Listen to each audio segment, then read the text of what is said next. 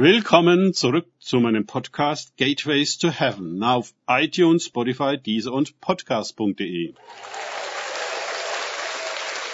Mein Name ist Markus Herbert und mein Thema heute ist der göttliche Fürsprecher.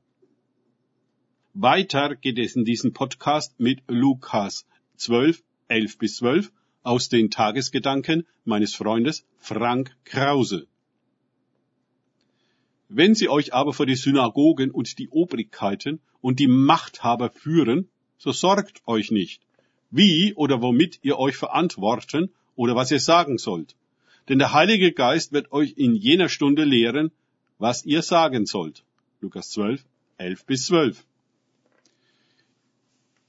Ist es nicht irgendwie irritierend, dass die Synagogen in einem Satz mit den weltlichen Obrigkeiten und Machthabern genannt werden? Wenn wir heute statt Synagogen Kirchen schreiben würden, wäre es nicht immer noch ein und dieselbe Situation?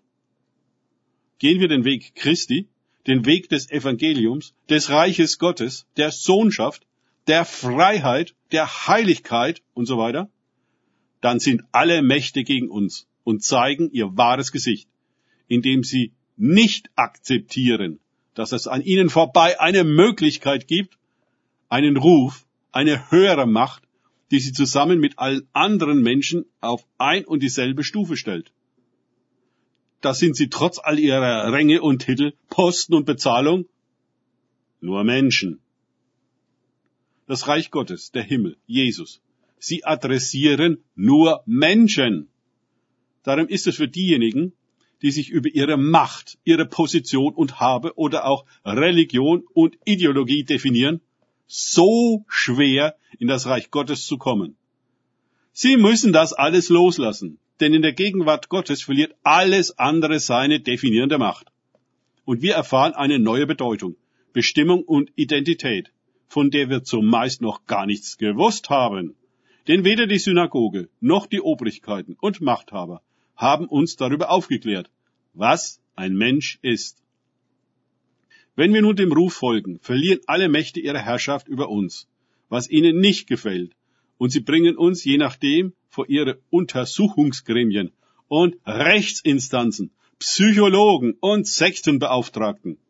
Sie haben auf jeder Ebene Zensur- und Kontrollmechanismen, die Abweichler von ihren Vorgaben, was sie zu denken, zu glauben und zu leben haben, identifizieren und herausfiltern. Orwell 1984 lässt grüßen.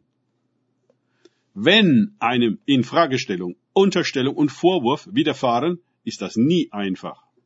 Je näher einem die Menschen sind, die einen diffamieren, desto mehr tut es weh. Denken wir nur an den Verrat von Judas, einem der engsten Vertrauten von Jesus. Das tat im wahrsten Sinne des Wortes höllisch weh. Oft wissen wir gar nicht, was uns vorgeworfen wird. Wir wollen ja allen Menschen in Jesu Namen nur Gutes. Für sie ist aber gut etwas anderes, nämlich ihnen zu Willen zu sein, ihren Regeln zu folgen und ihre naiven Weltbilder zu glauben. Mit einem, in Anführungszeichen, Heiligen können sie so gar nichts anfangen. Er ist frei mit einer göttlichen Freiheit, welche die Welt nicht nachvollziehen kann. Und die Dämonen reden ihnen ein, dass diese Heiligen äußerst gefährliche Menschen sind, die sich über das Gesetz stellen und ihre Kinder fressen, also eigentlich Teufel sind. Jesus gibt uns eine ungeheure, wertvolle Verheißung, die uns ermöglicht, ohne ständige Furcht in einer kontrollsüchtigen und fremdbestimmten Welt zu leben, die uns nicht verstehen kann und völlig falsch beurteilt. So falsch, wie sie selbst falsch ist. Der Heilige Geist wird uns dann wenn es darauf ankommt, in der Stunde des Verhörs, der Nötigung und Herausforderung Worte in den Mund legen, denen all unsere Widersacher nicht werden widersprechen oder widerstehen können. Lukas 21, 15. Es verhält sich so, dass Gott uns in wirkliche Menschen verwandelt. Der macht uns wahr und rein, klar und integer, durch und durch.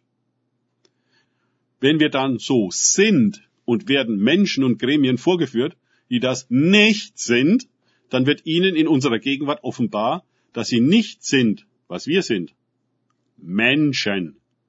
Ihre Identität ist in Titeln, Ämtern und Funktionen. unsere in Gott. Also sollen wir uns nicht fürchten, sondern davon ausgehen, dass der Heilige Geist diejenigen überführt, die sich zusammengetan haben, um uns zu überführen. Während sie uns richten, richtet er sie. Ihr Urteil fällt auf sie zurück und sie werden, darüber gibt es viele Zeugnisse, aus ihren Verhören herauskommen und unerklärlicher und schockierenderweise sich selbst gerichtet haben. Danke fürs Zuhören. Denkt bitte immer daran, kenne ich es oder kann ich es? Im Sinne von erlebe ich es. Erst sich auf Gott und Begegnungen mit ihm einlassen, bringt wahres Leben und Gerechtigkeit. Gott segne euch und wir hören uns wieder.